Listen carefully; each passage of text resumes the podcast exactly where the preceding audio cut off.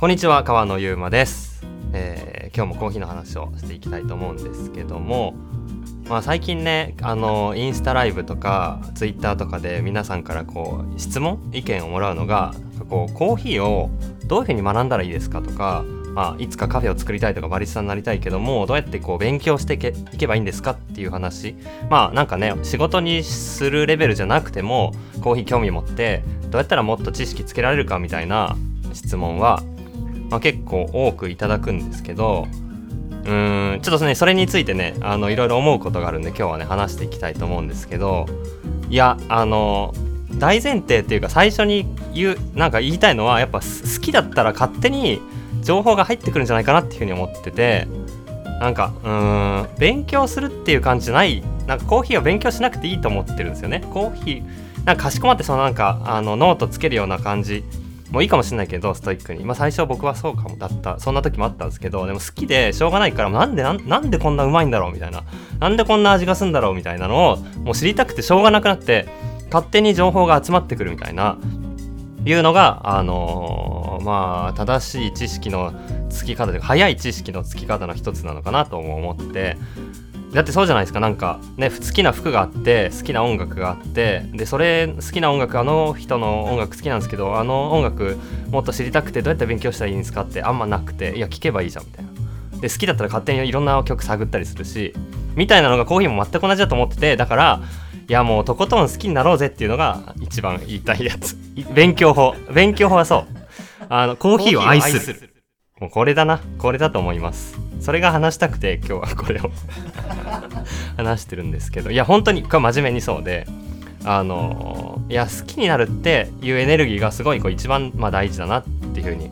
思うし、まあ、最近読んだ本だとあのアンリさんっていう投資家さんの本で「僕は君の熱に投資しよう」っていう本めちゃくちゃ良かったんですけど、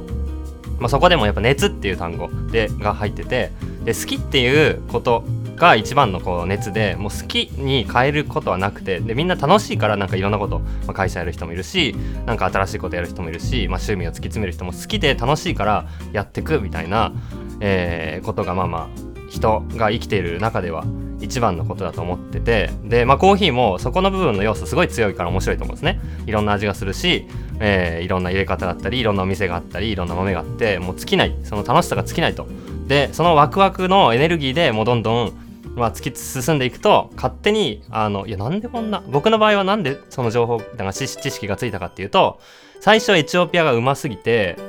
エチオピアうまいななんだこれなんだこれって思ってで最初はね1杯目は、まあ、ちょっと酸っぱくてあんままあなんか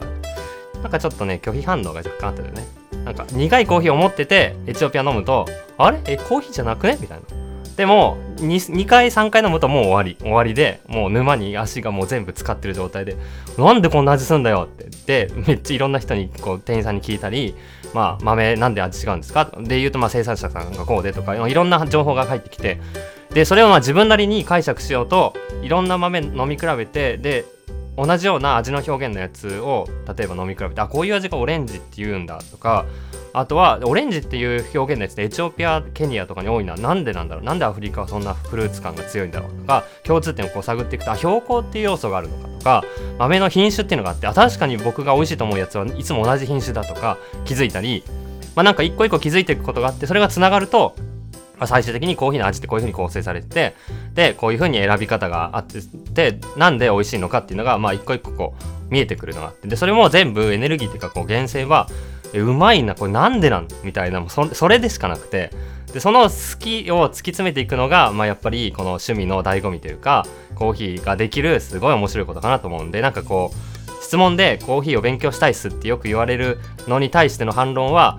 じゃあもう勝手に情報が集まってくるぐらい好きになれよ。愛してみろよ。っていう答えをぶつけたくてしょうがなくてちょっとねあのあんまりこういうことはあの表で言いづらいんで ここで吐き出してるという 感じなんですけども。合ってるかな？間違ってる？いや音声の良さですよそこは。音声の良さということでちょっとねあのいやこのテンションが伝わるといいなと。思って僕はもう好きでそうなったんで同じような好きな楽しさをあの体験してほしいなってそんな身構えずに好きだったら勝手にあの、ね、知っていくし好きになるよっていうのが、まあ、言いたいことなんです。なんですよ。そうなんです。でえっ、と、まあ、僕はまあ今改めてやっぱコーヒー好きであのこれはまあ次の話で撮った方がいいかな。今コーヒーがうまいっていう話を。まあなのでちょっとねあのバラバラとしちゃったんですけどコーヒーまあコーヒー屋さんで働きたいっていう話は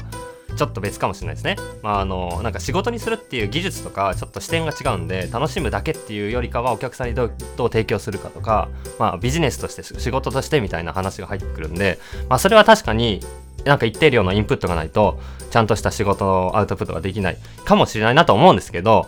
でそれも結局ある程度好きでカバーできる職種というか業界だと思っててもう好きだったらあの働く前からもうあのいやまあ面接とかも僕もあのさせてもらうことが多い。まあ多いというか最近は結構してたんですけどやっぱりねコーヒーをもう愛している人はもう会った瞬間の目の輝きからもう愛がビシビシ伝わってきてあこの人は本当にコーヒー好きなんだな。でもちょっとした質問。どういうコーヒーが好きなんですかとか。っていうとこからもう本当にコーヒーが好きっていうのが伝わってくるか伝わってこないかっていうのも大きいし。そのコーヒー好きって本当に思ってる人はもうすでに行動にある程度移しててこういうお店回ってで自分なりにこういう風にコーヒーを買ってこういう風なこうコーヒーを入れててでもこういう味があのもっともっと知ってほしい。自分は感動してっていう言葉にもできるし。もうその好き好きで行動してる人はもうあのビジョンが見えてる状態であのなんか働きに出るもできるし、まあ、趣味をとどめるもできる状態だと思うんでまあなんか働くも本当にコーヒーが好きだったら、まあ、割と無双状態でどこでも働けるとは思う どのコーヒー屋さんでもその好きの情熱が溢れていれば絶対働けるはずで、まあ、そのみんなねコーヒー好きでお店のバリスタもやってるわけなんで、まあ、だからそういう意味では働くっていうことを目的にしたとしてもなんか特定の技術とかスキルがいるってよりかはもうどんだけコーヒーが好きでで好きすぎて何をしてしまっているのかみたいな。結構それもまあなまあなんか行動力とか言われたらそれはどうしようもないけどでもなんかねなんかそういうのあると思うんですよね。あそのあそこの場所に行きたいからつい友達誘ってもう夏行っちゃいましたとか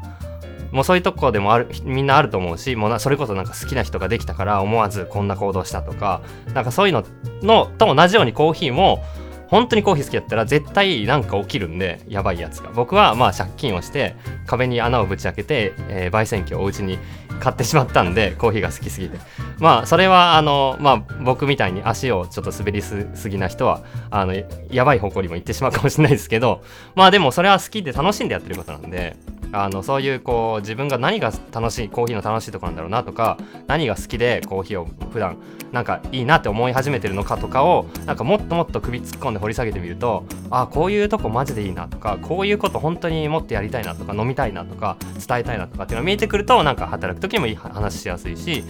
なんかこう友達に紹介する時にもしやすいしなんか何が、えー、自分はコーヒーのことで知りたいかっていうのも細かく見えてくるからあの、まあ、情報知識も集まってくるかなっていうのが最後ねちょっと真面目にまとめるとそういう感じなんだけど、まあ、とにかくコーヒーが好き好きっぽかったらもっともっと合いそうぜっていうのが言いたいことなんで、まあ、ぜひそこのとこよろしくお願いします。そういう締め。分かんなくなっちゃった